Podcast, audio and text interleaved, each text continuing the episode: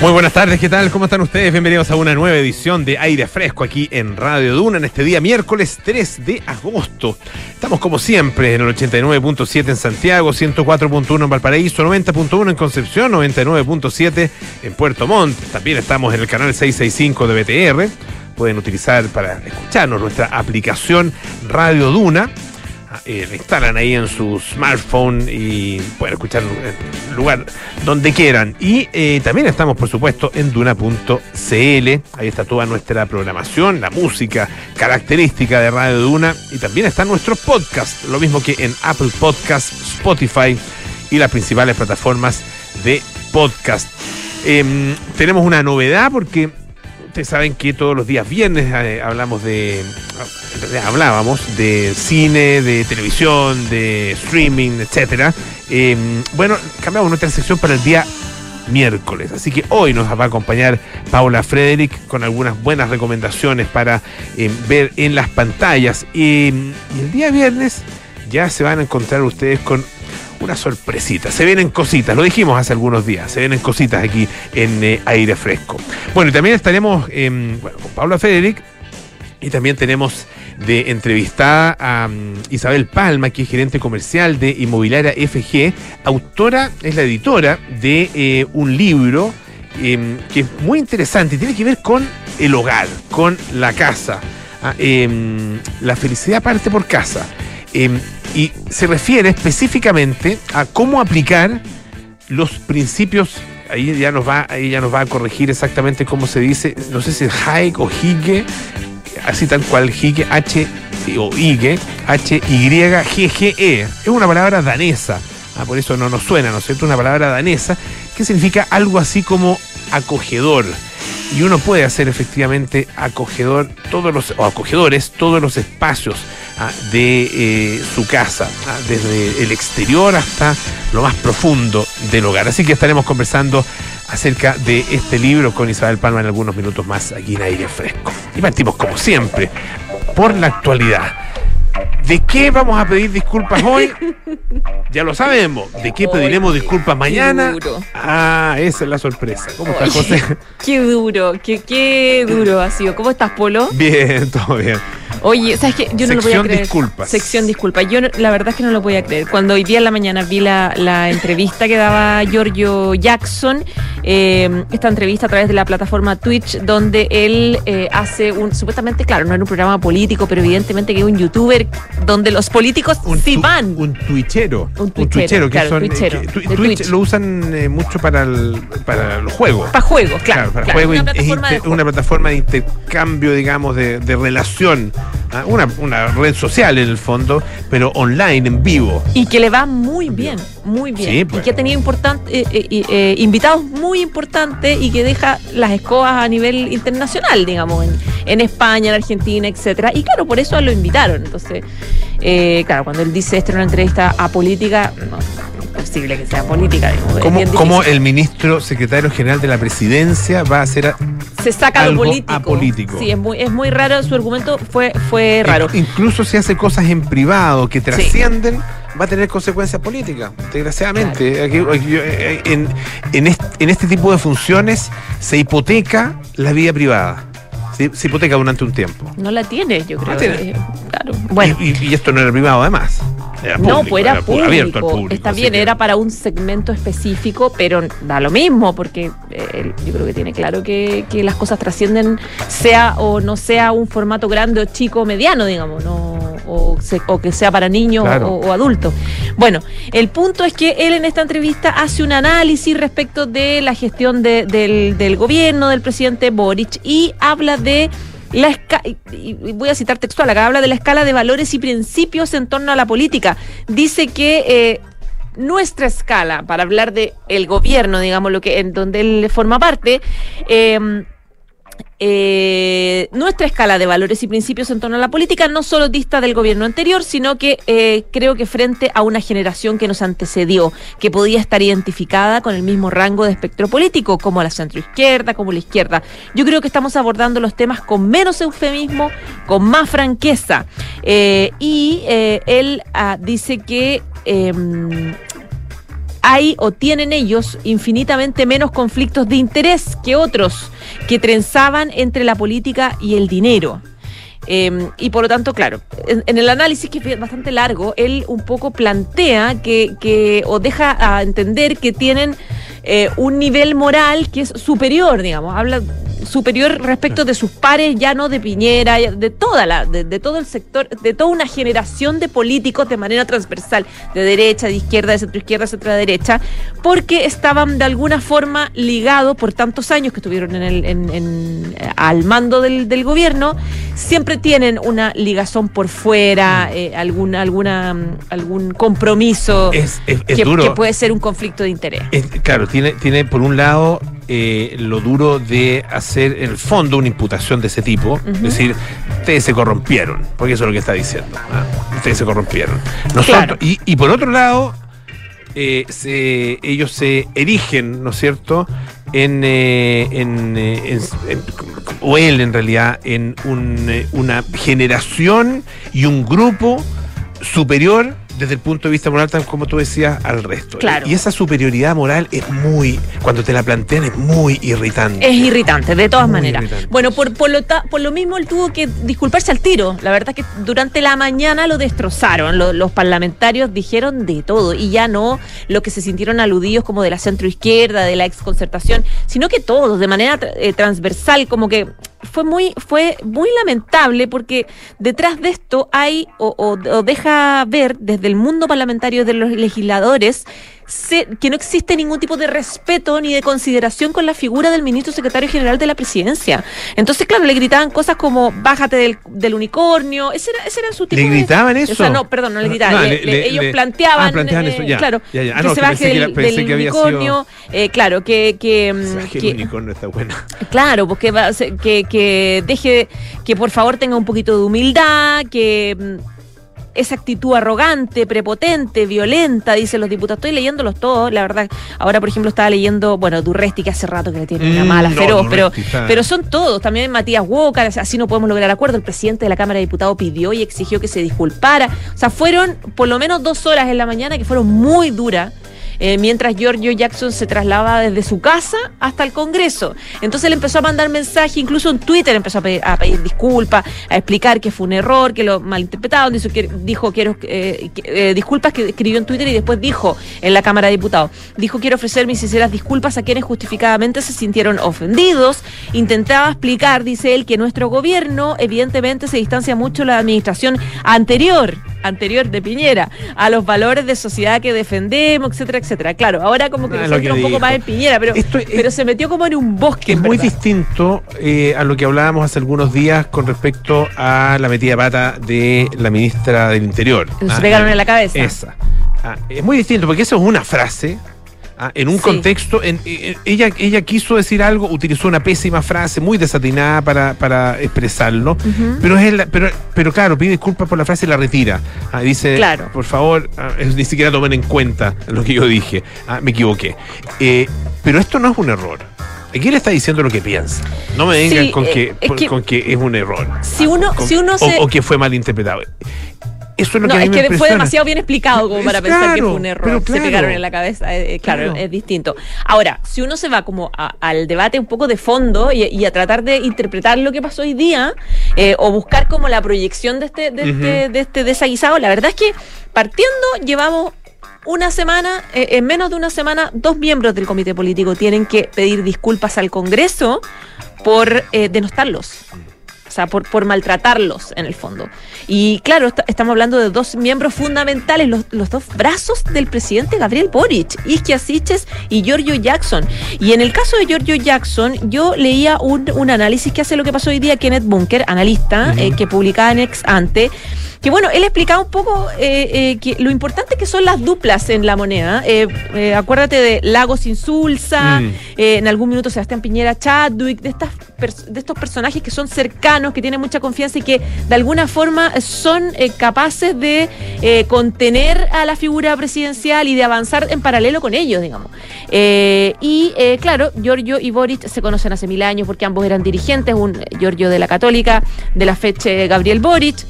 Después se empezaron a trabajar juntos y en general el trabajo legislativo que ellos tuvieron siempre, era sabido que, eh, que Giorgio Jackson era, tenía una calidad intelectual muy importante, era el que generaba mucho contenido, mucha iniciativa. De hecho, él es eh, en el programa de gobierno o, de los primeros, el diseño de los primeros días, él es muy autor, digamos, de, de, parte de las decisiones del gabinete, de las prioridades legislativas, etcétera, etcétera. Entonces, es muy importante. Y estamos en un contexto en el que el presidente Gabriel Boric tiene muy baja popularidad y donde la agenda legislativa es fundamental fundamental. En el fondo, eh, ordenar y decir, nosotros vamos para allá. Y en la agenda legislativa, mira, y el análisis que hace, eh, uy, que en realidad fue un conteo que hace de la lentitud legislativa de este gobierno. Eh, por ejemplo, la Secretaría General, esta Secretaría General de la Presidencia, es la menos productiva desde, es la tercera menos productiva desde el retorno a la democracia. Eh, ha mandado 12 mensajes presidenciales. Ah, ya, había, había otra menos productiva. Sí, ha habido otra menos productiva, pero en contextos más complejos también. Eh, por ejemplo, de... Eh, eh, mm, ha, enviado 12 mensajes que son las iniciativas exclusivas del presidente en tres meses. El más bajo fue Ricardo Lagos con cuatro, Sebastián Piñera eh, también con, eh, con, con 12. El punto es que de, las, eh, de los mensajes legislativos que ha enviado esta SECPRES, ocho son del Ministerio de Hacienda. Sea, son del ministro, digamos. Y eh, una una prueba o, una, o una, un síntoma de eso es que Gabriel Boric no ha eh, intervenido nunca, a excepción del 11 de marzo, en el Senado. Nunca en el Senado. En el Senado nunca mira. ha intervenido. Y o sea, ya Du- uno. Durresti no le ha podido decir todo lo que piensa acerca de él en- en- Claro. en- en- de, de cara, o sea, de cara a él en el hemiciclo.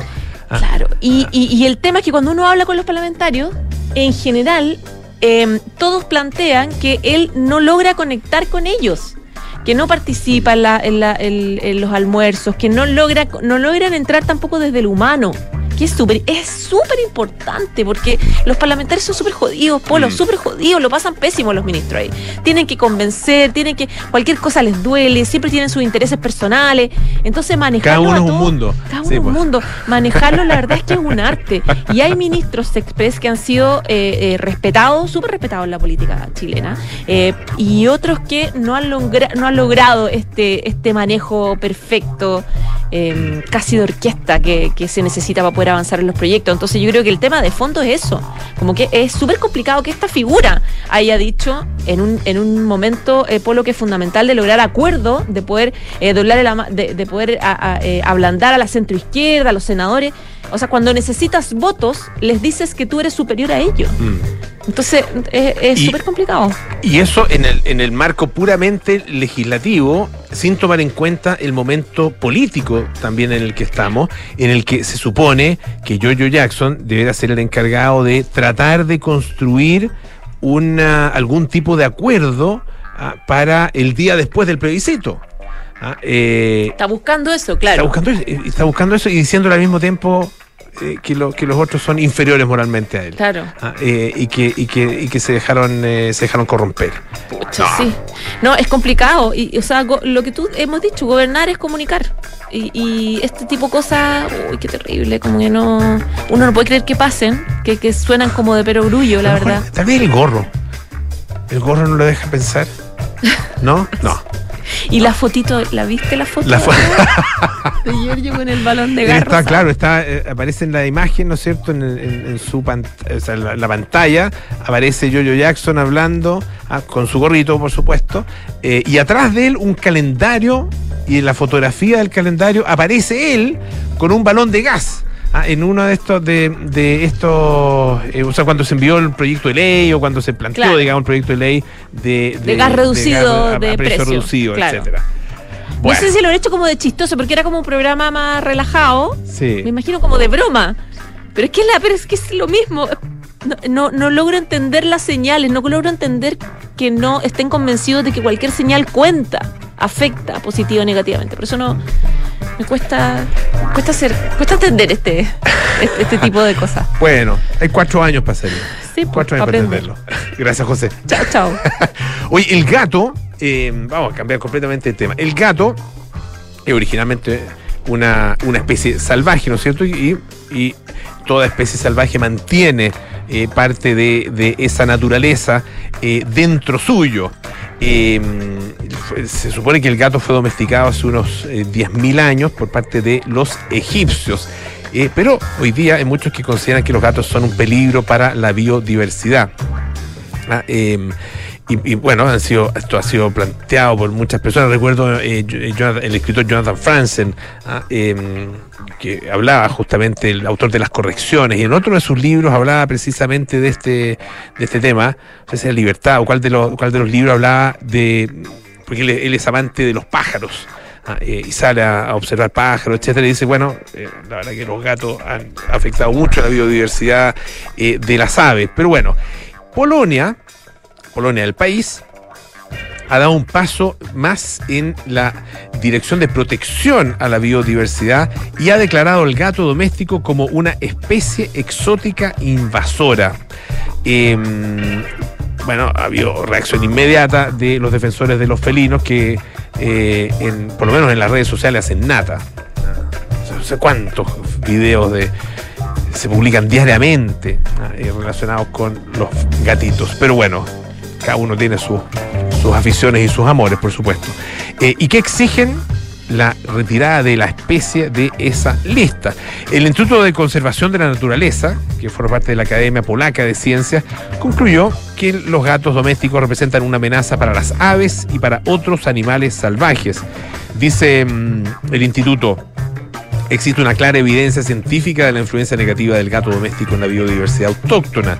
Esta opinión está en línea con la opinión formulada por el equipo de especies exóticas e invasoras como parte de, las actividades de la Comisión Europea. Eh, así que Polonia le declara la guerra a los gatos al incluirlos en su lista de especies exóticas invasoras.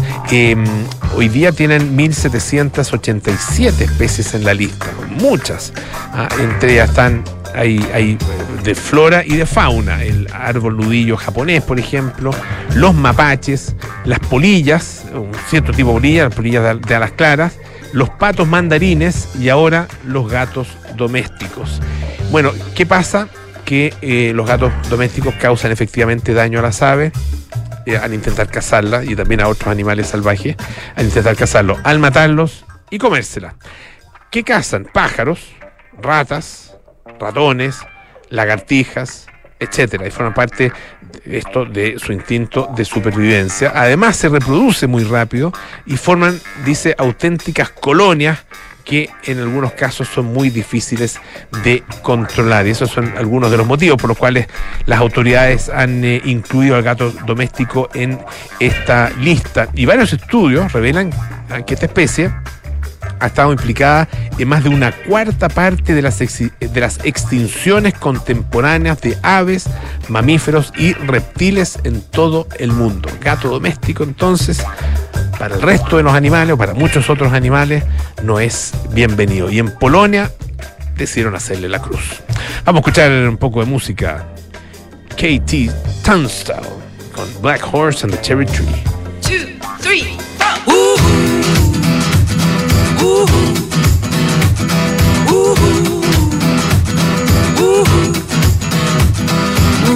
knows it better than I know myself, so I'm gonna let it do all the talking. Ooh, ooh. I came across a place in the middle of nowhere with a big black horse and a cherry tree. Ooh, I felt a little fear upon my back. I said, Don't look back, just keep on walking. Ooh, ooh, ooh. When the big black car said, look this way He said, hey, that day will you marry me? Ooh, ooh. But I said, no, no, no, no, no, no I said, no, no, you're not the one for me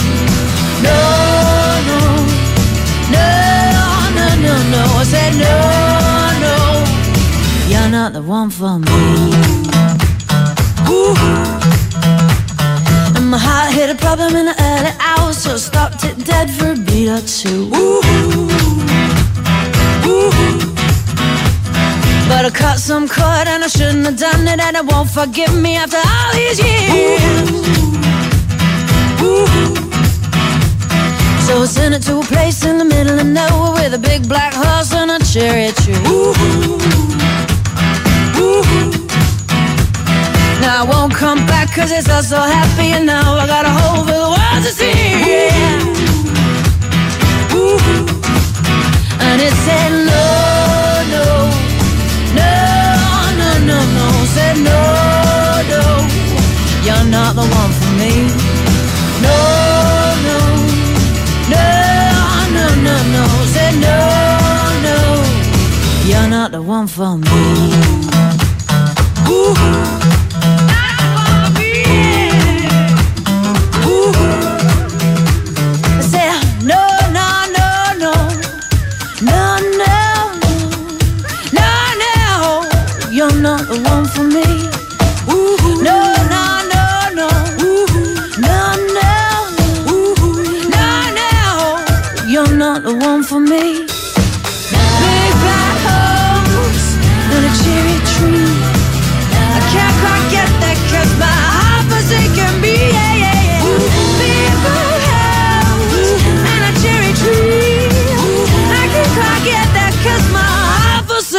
Me.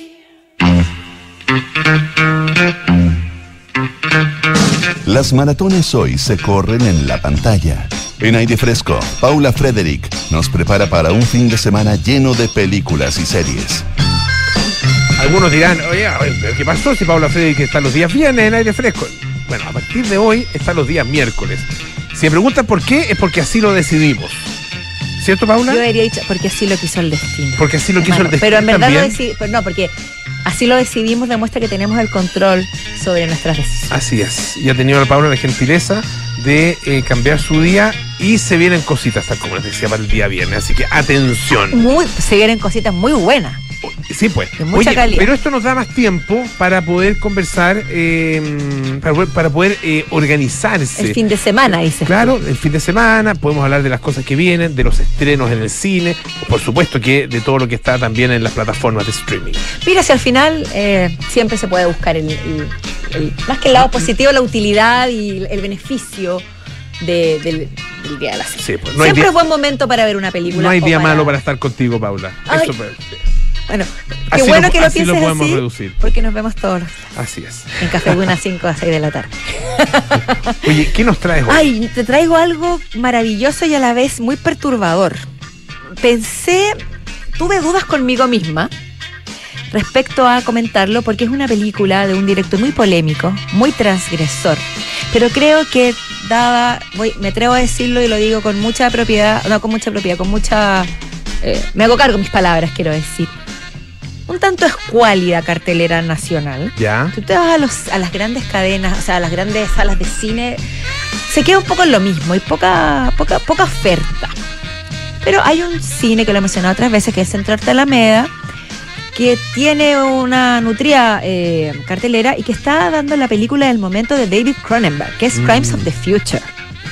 David. Cronenberg, connotadísimo genio del cine, admirado por muchos, uno de los más cineastas más importantes, si me atrevo a decir, de la historia del cine, sobre todo por su personalidad eh, tan particular, por su estilo de hacer películas tan reconocible, que presentó su película después de ocho años de la última que realizó en el Festival de Cannes donde fue largamente ovacionado y muy aplaudido.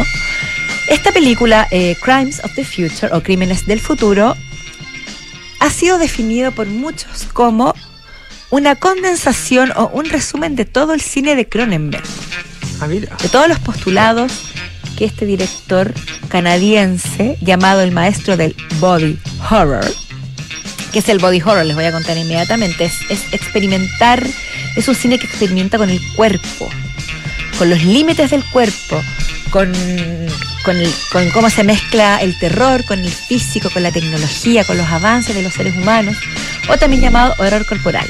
Recordadas de sus algunas de sus películas, eh, muy recordadas, como eh, Videodrome, Naked Lunch, La Mosca, La mosca me gustó a mí. Buena la Buena mosca, buena la mosca, sí, excelente, un clásico, bueno, toda la Que no es la de cachureo, pues no estés pensando No en la de una no, mosca pues, que se cayó a la sopa, no, no es esa. Pues y señoras, no, No. se cayó ninguna sopa. Ojalá no te la encontraran en la sopa ni en ninguna parte, porque era, era Sí, tétrica la sí, mosca. pues, sí. Era este científico que se transformaba en una mosca. Y Existence, con Z final, que fue la última película que hizo en la línea de body horror, que les mencioné anteriormente, para luego pasar a hacer otro cine maravilloso por lo demás, pero mucho más contenido, sin tantos efectos visuales, como una historia violenta protagonizada por Viggo Mortensen, Promesas del Este, Map to the Stars y Un método peligroso, entre otras. Y ahora vuelve, por lo vuelve al body horror, con esta historia que voy a intentar describirla en un futuro cercano, obviamente no se, no se especifica, pero sería una suerte de distopía. El cuerpo humano es objeto de transformaciones y mutaciones. ¿Ya? Y el protagonista, Chancer, o Viggo Mortensen nuevamente, es un artista que escenifica la, escenifica la metamorfosis de sus órganos en espectáculos de vanguardia, junto a su ayudante, amante, compañera, Caprice, o Lea Seydoux, una grandísima actriz francesa. Sufre lo que muchos sufren en este futuro distópico, que es el síndrome de evolución acelerada. ¿Qué significa esto? El cuerpo humano, Polo, frente a toda esta interacción, eh, al desarrollo de la ciencia, la tecnología, los mundos virtuales, más el cambio climático, la contaminación, todo lo que está pasando, lo que vemos hoy que tanto amenazas recibimos, está produciendo una, un cambio en, el- en la, meta- en la fisiología de los seres humanos. Y este síndrome hace que crezcan órganos nuevos en el cuerpo que no sirven para nada. ¿Ya? Las personas que sufren este síndrome, les salen órganos que empiezan a crecer y empiezan a armar un nuevo sistema. Y hay una especie como de institución que se llama la Oficina del Registro Nacional de Órganos que sigue de cerca esto para retirar estos órganos y que esto no siga desarrollándose. Mira, yo retiraré hartas lenguas, fíjate. Es complejo. no porque son órganos Sí. nuevos. Sí, son ah, los órganos nuevos, no, No, son de los órganos que antiguos, nosotros conocemos. Se me ocurre a varios a quienes le vendía muy bien, o no vendía a todos muy bien en realidad, que se lo retirara la lengua. Sí, eso estamos de pero acuerdo, bueno. pero, lamentablemente eso no califica en la Oficina califica. Regional de Órganos. No, pues eso sería más atentar contra la libertad de expresión. Exacto. Y no queremos hacer eso. No queremos, no, queremos. Bueno, ¿qué, entonces, pero espérate, en este, en esta creación de David Cronenberg hay otro factor importante. Los seres humanos por lo ya no sienten dolor. Ah. Por ende, ¿Dolor físico? dolor físico o dolor y poca emoción. Hay poca emoción. Hay ya. un destaco, hay una- un alejamiento en- de- del el ser humano ya siente que vive como manera mecánica, ya no Ya. sienten dolor físico, ya no sienten emociones, Oh. ya no existen las relaciones interpersonales tan como las conocemos nosotros. Es, es bien tremendo lo que pasa y la alegoría que hace en una frase que me gusta mucho. Cuando la especie humana se adapta a un entorno artificial, el cuerpo humano es objeto de nuevas transform- transformaciones. Es bueno el concepto, ¿ah? El- Lo que llaman el insight. Ese es el insight y creo que es Eh, bueno. fascinante. Mm. Entonces este personaje, que es una especie entre Drácula y la mosca, que es el personaje de Viggo Mortensen, hace unas performances con su novia, don- o con su pareja, o con, donde se abre y muestra cómo le sacan los órganos frente a una audiencia.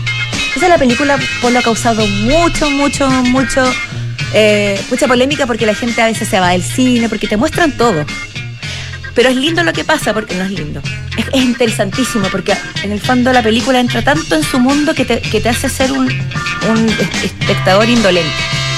Si entras en la dinámica que te ofrece la película, donde cortan un cuerpo humano vivo Mm. y le sacan un órgano y la persona ni se inmuta, o está un poquito incómoda, es como diciéndote, vamos a llegar a un minuto en el que vamos a ser indolentes, en que la técnica va a sobrepasar a la humanidad.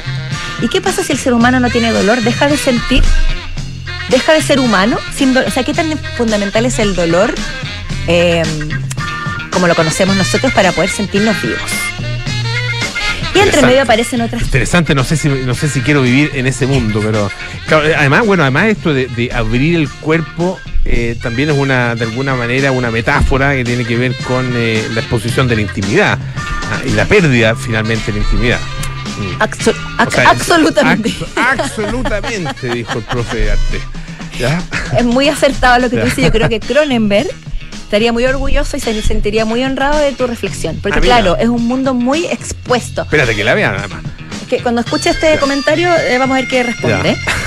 Es un mundo muy donde la- el, el- la- el sentido de exponerse frente a los otros alcanza una nueva, nueva dimensión. Mm. O sea, si ya mostrar tus órganos no te produce nada, ¿qué nos queda? Y además, por supuesto, es un mundo donde el nivel del mar ha crecido considerablemente, donde por todos lados hay contenedores de residuos tóxicos, barcos oxidados encallados, hay un niño que come plástico porque hay una banda alternativa que está desarrollando la capacidad, un ser humano que, que no muera si come plástico, que eso también nos lleva al exceso de plásticos que existen en nuestros océanos hoy, y a- a- a- qué- cuánto nivel de toxicidad estamos consumiendo en los alimentos que creemos Oye, que son lo, sanos. lo tiene todo la película. ¿eh? Lo tiene todo, Todos los males del de mundo, manera- los vicios del mundo moderno, como decía Nicanor Sí, Papa. y sabes cómo, sí, tiene todos los vicios y lo que podría pensarse que es un exceso, pero lo, lo- lo desarrolla de una manera tan elegante, tan pausada, sin desperdicio, siento yo, pero nos lleva a este mundo macabro.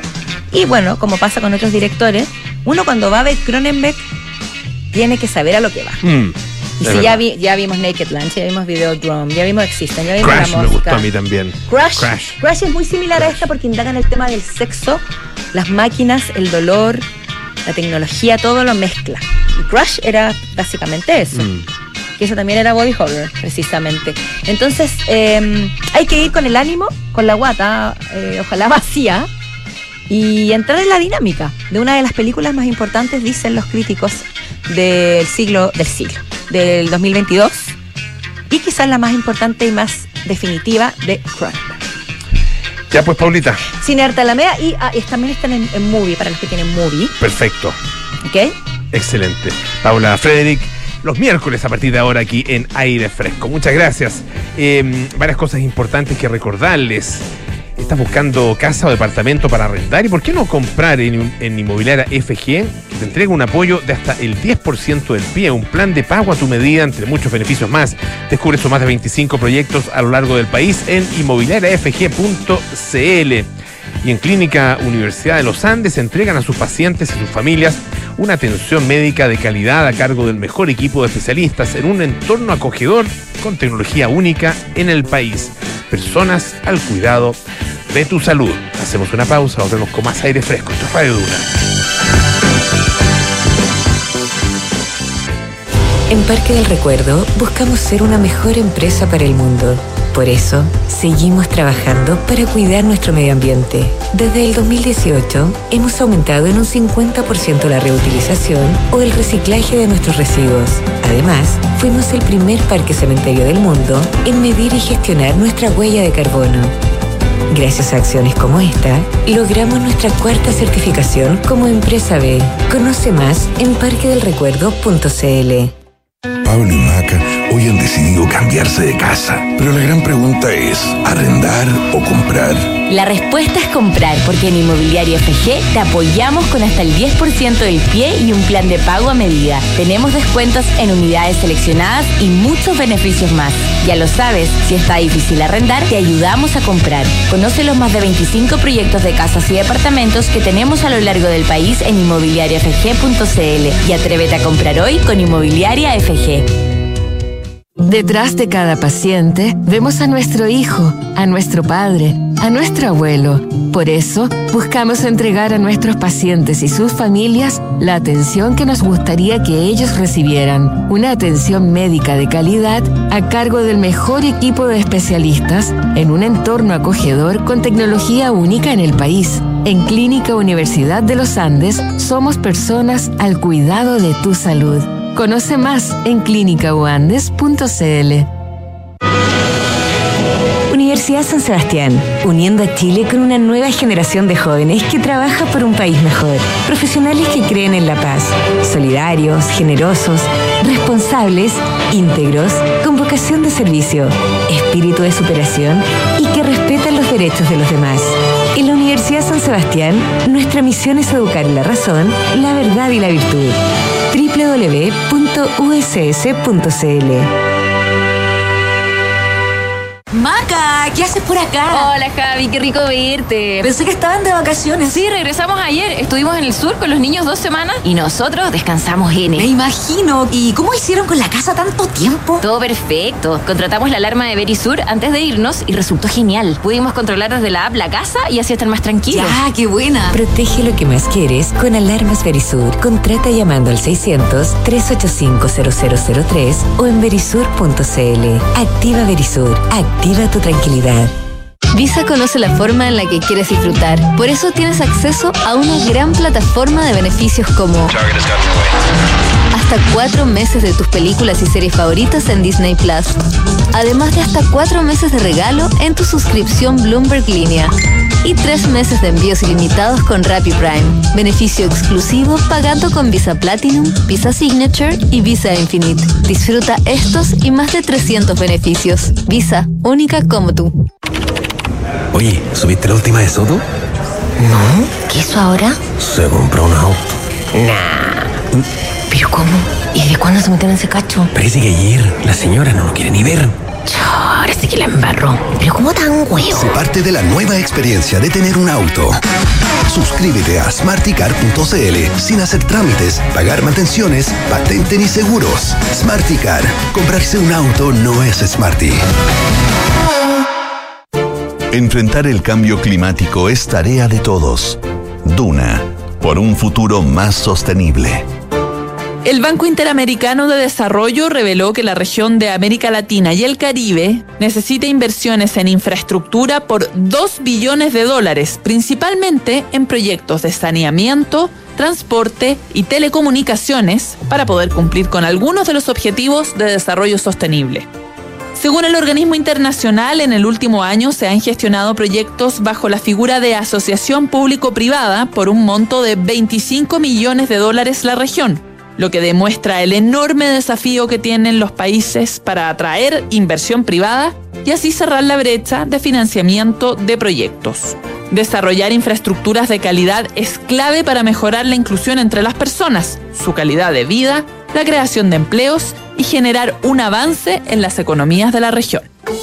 Acciona, expertos en el desarrollo de infraestructuras sostenibles para recuperar el planeta.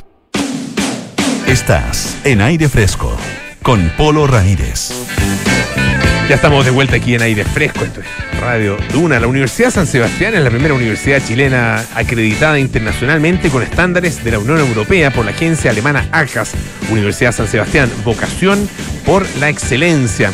Y en Parque del Recuerdo quieren ser una mejor empresa para el mundo. Por eso lograron por cuarta vez la certificación como empresa B. Conoce todas sus iniciativas en www.parquedelrecuerdo.cl todos vivimos en, eh, tenemos un, hogar, ¿no? Puede, puede que una casa, un departamento, puede ser, no sé, eh, y, y, no siempre es de uno, puede ser arrendado, hay muchas formas de vivir y de habitar, ¿ah? eh, pero todos tenemos nuestro lugarcito, por modesto que sea, o estamos, ¿no es cierto?, viviendo en un lugarcito, por modesto que sea. Y vamos a conversar ahora sobre un libro que se llama La felicidad parte por casa y que tiene que ver de alguna manera con eh, eh, los hogares y cómo hacer esos hogares o nuestro hogar más, una palabra que tal vez le queda un poco corta al concepto acogedor. Eh, estamos acá en el estudio con Isabel Palma, que es gerente comercial de Inmobiliaria FG, que es además, hay que decirlo, auspiciador nuestro, ¿no es cierto? Editora de este libro que se llama La felicidad parte por casa, que es realizado en, eh, también con la colaboración de la Universidad de los Andes. Isabel, muchas gracias por estar con nosotros. ¿Qué tal? Hola, muchas gracias por invitarme. Eh, Isabel, a ver, partamos por por qué, por qué hacer este libro. ¿Cuál es el sentido que, que, tiene este libro? Que tiene una bajada que tú lo vas a saber pronunciar. Eh, ¿Cómo aplicar los principios? Juga. Juga. Ah, en nuestro hogar. ¿Qué es juga? Ah, Vamos que, a partir que parece que es una palabra importante para el, para el concepto. Sí, es una palabra que recogimos mucho en este libro, como vamos a conversar después, y tiene que ver con un concepto danés. Danés, eh, eh, recordemos que los países nórdicos, entre ellos Dinamarca, eh, están considerados uno de los países más felices del mundo, tomando la felicidad como el concepto de bienestar finalmente. ¿Ya? Eh, y nosotros empezamos a investigar qué hacían los daneses y los países nórdicos que lo que estaban siempre en este en este ranking tan arriba. Y uno de los conceptos que aparece mucho en su cultura es hugga, ¿ya? Que quiere decir acogedor y que no tan solo es una palabra que tiene que ver con la arquitectura, sino que hay momentos juga, hay eh, espacios juga, eh, un sillón, por ejemplo, puede ser un, sillón juga, y ellos eh, se refieren a esto como instancias en las cuales son memorables a través de distintos sentidos y que permiten que tú seas más feliz. Y lo que hicimos nosotros en este libro es querer recoger, como vamos a hablar más adelante, este concepto a través de todos los capítulos del, del libro. ¿Hay alguna palabra, algún concepto que se le parezca en, eh, y que podamos usar? Porque yo mencionaba acogedor, ¿no es cierto? Que puede ser, eh, eh, pero, pero no, no, no, lo, no lo describe completamente el concepto. Mira, está perfecto. De hecho, lo, lo- en, en inglés se dice cozy, Cozy. también. Mm. Y nosotros en, rico- en, en Chile decimos que rico. Cuando Sí, uno llega y dice, pensando eso. ¡ay, Uy, qué rico esto! O, o- o lo- o fue un momento tan rico. Mm. eh, ese yo, yo te diría que es lo que más se asemeja, es como esa, que te fijas que es una palabra que es un sentimiento que Sí. más allá de, de es sensorial completo, tiene que ver con los cinco sentidos en el fondo. Yo lo definiría así. Y, y lo bueno de este concepto es que tú lo puedes aplicar, como te decía, a diferentes aspectos y nosotros lo que hicimos fue traerlo a la arquitectura. Y cuando me refiero a la arquitectura, no, no estamos hablando del plano de una casa, estamos hablando de arquitectura a nivel urbanística, como puede ser una ciudad, una ciudad escalemana, como también una arquitectura eh, de un recinto, de ese lugar, como decías tú, donde uno, donde uno vive. Ahora, eh, este, este, este concepto que finalmente es un... No es que nos dé la felicidad, pero nos ayuda a, a- encontrar esa felicidad en, en- en- distintos momentos y en distintos espacios, ¿no es cierto? Y, pa- y particularmente del, del hogar. Claro, y uno dice, bueno, en los países nórdicos probablemente... eh, por temas de, por temas climáticos tiene que pasar mucho tiempo dentro de la casa eh, tal vez más que más que nosotros pero ahí ahí empiezan a, a entrar eh, elementos que hacen que claro, eh, un concepto así tal vez no sea aplicable de la misma manera en un, en un país como el nuestro, básicamente por los tem- por temas de desigualdad, ah, porque eh, el- el- est- esto tiene que ver también con el nivel de ingresos, ah, eh, o, o no, o no necesariamente. Tú tienes razón, ¿cierto? Lo- el, el bienestar, por supuesto, que pasa por los niveles de ingresos y también por la igualdad, porque los países más desiguales eh, eh, hay menor bienestar, de hecho, ¿cierto?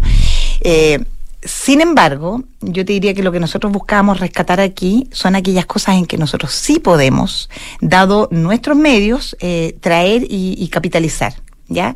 Y dentro de esas cosas, por ejemplo, están las comunidades. Un ejemplo súper práctico.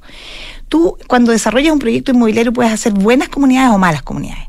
Ejemplo, no, yo creo que la palabra gueto vertical va, va, Mm. va a aclarar lo que, me, lo que me refiero. Hay comunidades que se presentan sanas o insanas. Entonces, dentro del libro, por ejemplo, los temas que tocamos es eso. Habla un arquitecto, Klaus Benkel, en que dice, bueno, ¿cómo hago master plan y cómo hago desarrollo que propicien comunidades más sanas? Una comunidad sana, por ejemplo, es aquella que puede confiar eh, en su vecino. Y eso se propicia a través de espacios comunes, por ejemplo, en un edificio o a través de plazas, en un condominio, a través de buenas luminarias. O sea, de, de entregarle a las personas que van a vivir ahí espacios que no las hagan más beligerantes, sino que todo lo contrario las inviten a ser sinérgicas. Entonces ahí hay, un punto donde tú, tú, te puedes anclar. Después hay otro tema que tiene que ver con la materialidad. Perdón que te interrumpa ahí. Y, y eso, ese, ese elemento, eh, no depende de ni del nivel de ingreso, ni, ni, ni necesariamente tampoco del, del valor, ¿no es cierto?, de una propiedad, sino que de pensarla, eh, pensar esa arquitectura eh, con ese objetivo. Es que ese es el desafío, Polo. Yo creo que el desafío de quienes, de quienes nos, nos dedicamos al trabajo inmobiliario, que aquí estamos hablando de arquitectos, interioristas, decoradores, etcétera. El desafío pasa por repensar las cosas. Tú puedes hacer las cosas, y así lo han demostrado arquitectos chilenos que han ganado premios haciendo viviendas más pequeñas, tal vez, pero con buena, con una buena solución. Cuando tú piensas en la palabra funcionalidad, me vas a entender mejor. O sea, tú aquí no necesitas grandes recintos, pero sí que si haces un recinto más pequeño, esté considerado quiénes y cómo viven ahí. Si yo estoy pensando que en un recinto que viven eh, no sé, por ejemplo, cuatro, eh, cuatro personas, un matrimonio y dos niños, van a, vi- van a, van a estar como sin closets, por ejemplo, donde, donde guardar la ropa o donde guardar la mercadería. Eh, algo tan sutil y tan doméstico como eso te puede perjudicar en tu calidad de vida diaria. ¿Ya? Entonces, eh, son ese tipo de cosas. La, por ejemplo, la iluminación, Polo. El considerar que cada espacio necesita una iluminación distinta de acuerdo a las tareas que se realizan ahí. Entonces, en este libro hay un capítulo dedicado a la iluminación. A que alguien piense y cuando haga un proyecto inmobiliario diga, bueno, ¿dónde tengo que poner los enchufes? ¿Dónde, ¿Dónde un niño va a estudiar aquí si es que estoy pensando en un departamento donde van a vivir niños? Si hago una piscina en un, en un edificio, por ejemplo, ¿de qué porte tiene que ser? ¿Tiene que ver con la comunidad? Eh, ¿Tiene que ver con el tamaño de las familias que van a vivir ahí? ¿Van a haber mascotas? Entonces, ese tipo de cosas que de repente no se piensan es la que este libro invitó a estos 19 referentes en sus rubros a pensarla. Hay un capítulo, por ejemplo, en que escribe Alejandro Montero, eh, es eh, de una oficina de interiorismo, que habla del almacenaje y de la importancia del orden en tu tranquilidad mental. ¿Te fijas? Estamos conversando con Isabel Palma, que es gerente comercial de Inmobiliaria FG, a propósito, y también editora de este libro, eh, a propósito del cual estamos conversando, La felicidad parte por casa. Eh, te, quería plantear un poco eh, ciertas dinámicas que se dan en, las casas y en, yo creo que en, muchas familias ah, que tiene que ver con, por ejemplo, los, la, comida, ah, el momento de la comida. En eh, muchas casas es en el, bueno, en alguna parte, en, en- familia en el comedor, otras que tendrán, no sé, comedor de diario, puede ser ahí, otros que, otras familias que cada uno come en bandeja en su pieza, ¿ah? Eh, o bueno, si no hay más mayores espacios, digamos, donde finalmente, donde, ¿qué, qué, qué pasa con, con ese tipo de, de elementos? ¿Ah? ¿Dónde se, dó- dónde se junta la familia? ¿Dónde se, dónde se come, por ejemplo? ¿Ah? ¿Dónde se reúne para, no sé, ver televisión o hacer alguna ah, o- ot- otro tipo de actividades que son las que finalmente generan también esos esos espacios y esos momentos ah, eh, juca, ah, momentos ricos. Bueno, eh, de hecho tú, tú diste varias alternativas y es la realidad. La realidad es que hay tantas alternativas como familias, ¿ya? Ahora, eh, ¿qué es lo que hemos visto nosotros? Ha habido una cierta mutación en el tiempo respecto del rol del comedor y del living y de la cocina en, en el habitar. Nosotros nos gusta mucho vincular la sociología con la arquitectura. ¿ya? En el fondo la arquitectura de alguna manera es un reflejo de los cambios socioculturales. Entonces, desde que ha habido una disminución en el tamaño de la familia, una disminución de la cantidad de niños, eh, y también una incorporación de, del hombre en las tareas domésticas, eh, y también un poco la desaparición de un servicio doméstico diario, lo que ha tendido a pasar es que los recintos se han vuelto de alguna manera flexibles y abiertos. Y eso ha implicado en que han aparecido muchas las cocinas abiertas, ¿ya? Por lo tanto, ya no se come en ese comedor ni el living se guarda para las visitas del fin de semana, sino que hay más bien una suerte de espacio abierto que tiene que ver, yo siempre digo lo mismo, creo que con la apertura que también tenemos eh, un poco cultural y, y- y mental de estos últimos tiempos, ¿cierto? Que se empieza a hablar de mucha apertura y transparencia en los espacios arquitectónicos. Y entonces tú puedes ver a familias que hoy día la cocina eh, la usan para cocinar en familia, para comer ahí y a lo mejor al día siguiente para hacer teletrabajo. ¿Ya? Entonces ese recinto hoy día ya es mucho más polifuncional que antes. Eso no quiere decir que esto no varíe de acuerdo a los tipos de familia y a los sectores, a los distintos, eh, a las distintas regiones de nuestro país. En el sur, por ejemplo, las casas sureñas sigue siendo la cocina un, un yo diría, un punto neurálgico de la casa, ¿ya? Y, y- y les gusta que esté muchas veces más confinada, qué sé yo, cuando es una casa. Distinto es, por ejemplo, en Santiago, en un departamento donde hay un matrimonio que está recién partiendo su familia, ¿ya? Y que le gusta más una cocina abierta donde en la noche tal vez puede ser hasta un bar o qué sé yo. Entonces, eh, eh, es, muy dif- diferente de acuerdo al ciclo de vida y a, y a las zonas geográficas. ¿Qué pasa con un eh, em, eh, bueno, a veces protagonista, pero un, un actor dentro de la familia o dentro del hogar ah, que está, no sé si cada vez más presente, pero está muy presente eh, ahora, hoy día, con distintas funciones, además, que es la tele. Ah, eh, ¿Qué pasa con la tele en, eh, en, en- en- el hogar en- o en la casa, digamos, en, a partir de este, de este concepto de, de búsqueda de la, de la felicidad ah, dentro de la casa? Mira, la, la tele es divertido porque ha sido un, un ente migrante dentro de la vivienda. ¿ya? Partió, yo te diría que en los 60, en el living. Claro. ¿Cierto? Una cosa con patitas, una cosa, pero ya. Un mueble. Sí, Un mueble, y, bien pues. central en la Mm. decoración de un living. Después, poco a poco, se fue erradicando y, y ya la confinaron y dijeron, ya no es tan bonita Mm. la tele, ¿ya? Entonces empezó a aparecer en las salitas y, en el dormitorio, ¿ya? Y hoy día la tele está apareciendo de nuevo en pompa y majestad, de nuevo en los living, con estas ya teles planas, con Tele- frames, ¿cierto?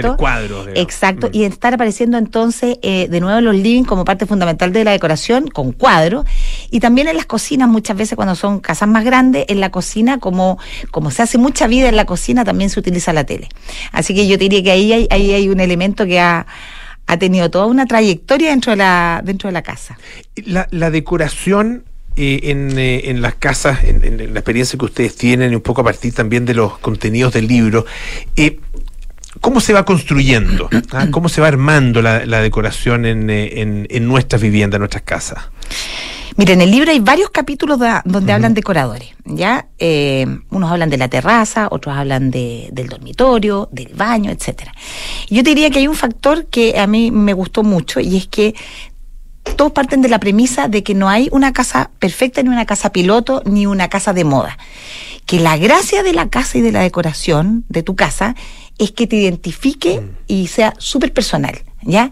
Eh, y que te haga sentir orgulloso. Nosotros en, en un estudio que hicimos donde detectamos la importancia de la casa y la felicidad, también detectamos que hay dos emociones que son los que impactan más en qué tan feliz eres tú en tu hogar. Y es qué tan... eh, qué tan orgulloso estás y qué tanto te identificas con tu casa. Y esa identificación, de hecho, tiene que ver con que la decoración que tú pongas ahí eh, te evoque cosas. Mm. Por ejemplo, que tú puedas mirar a lo mejor tú, Polo, si viajas, miras en tu living el mueble y digas, oh, mira, me acuerdo, esto fue en Tailandia cuando yo fui tal cosa. O este dibujo me lo entregó mi hijo cuando fui al primer día de... O sea, son pequeñas cosas que te, te empiezan a evocar. Entonces, vuelvo a lo mismo, sensorial. Eh, tiene, que sensor- se- tiene que ser sensorial porque si no, en el fondo, se transforma en... en en casi como estar en, en una cosa bastante fría como podría ser un hotel. De hecho, y con esto, para terminar el punto, IKEA, que es una, una tienda que ahora está pronta a abrir en Chile, ellos hacen todos los años un estudio donde buscan cómo, cómo viven las cosas, cómo viven las personas, y una de las cosas que ellos mismos identificaron hace rato es cómo ayudar a personalizar. Tienen hasta, en, no en Chile, pero en otros países, el arriendo de muebles, para que tú, haciendo economía circular, cada vez que te cambias de casa, porque hoy día, sobre todo las nuevas generaciones, se cambian más rápido de una vivienda a otra, puedas adaptarla y acomodarla a tu estilo de vida. El, el- el- IKEA está mencionado, en, en hay un capítulo, ¿no es cierto?, eh, sobre, sobre IKEA. Sí. Eh, y claro, uno, uno, no solo a partir de IKEA, sino que también hay, hay otras, otras propuestas eh, de, de- de otro tipo. Bueno, esta es la más grande, probablemente la más característica, eh, pero donde hay casas eh, incluido por supuesto, eh, a los que uno va de repente y, tiene esa sensación de, de- de casa no, no vivida, ah, sin historia. Ah, eh, Plástica. Plástica. Eh, ¿qué, qué, pa- qué pasa ahí? Porque uno dice, bueno, ¿qué pasa con esta persona que, que no que, que no, no tiene dentro de su casa ninguna ni- ninguna eh, referencia a su propia historia? Ah, eh, se está encontrado con esa realidad. Desgraciadamente existe. Y, y es raro. Mm. Cuando tú entras a una casa y dices, ¿dónde está la personalidad de esta persona? Mm. O sea, es como, no la logras identificar. Eh, muchas veces yo, y aquí ya estoy dándome las de psicóloga porque no tengo idea, pero yo creo que tiene que ver también con un poco la seguridad que tú tienes respecto de tu lugar. A veces las personas tratan de, de un poco de, de por un tema aspiracional, de ven algo en una revista y, y- y dicen, mira, yo quiero, quiero esto y quiero parecerme igual y no me quiero mover un ápice para no equivocarme. Pienso que tiene que ver con eso. Nosotros la invitación es al revés. Equivoquémonos, porque la idea es que tu casa te súper represente, porque es tu lugar. Eh, y si al otro no le gusta tanto, no importa. Lo que importa es que a ti te acomode y que cuando tú llegues a lo mejor de tu oficina, que es lo que me pasa a mí, quiero llegar a un lugar a sentarme, a un sillón, donde esté todo cómodo, preparado, como a mí me gusta. Y no un sillón que se haya ganado un concurso de diseño, pero a los cinco minutos me quiera parar. Claro que puede llegar a pasar. Un lugar donde uno sienta esa, esa acogida, que se sienta rico, ¿no es cierto? Juga. Así es. Ese es el concepto. La, la felicidad parte por casa, así se llama este libro. Hemos estado con su editora, eh, Isabel Palma, que además es gerente comercial de Inmobiliaria FG. Muchísimas gracias, Isabel, por estar con nosotros esta tarde. Que esté muy bien. Muchas gracias a ustedes y recuerden que lo pueden descargar gratuitamente de la felicidad parte por casa.cl. Excelente, muchas gracias. Ya nos vamos, viene cartas notables con Bárbara Espejo, nada personal con Josefina Ríos y Matías del Río, Terapia Chilense con María José Ochea, Gloria Faúndes y Pablo Ortúzar. Y Sintonía Crónica Epitafios con Bárbara Espejo y Rodrigo Santa María. Nosotros nos juntamos mañana aquí en Aire Fresco. Sigan en compañía de Radio Duna visitando siempre duna.cl. Thank you.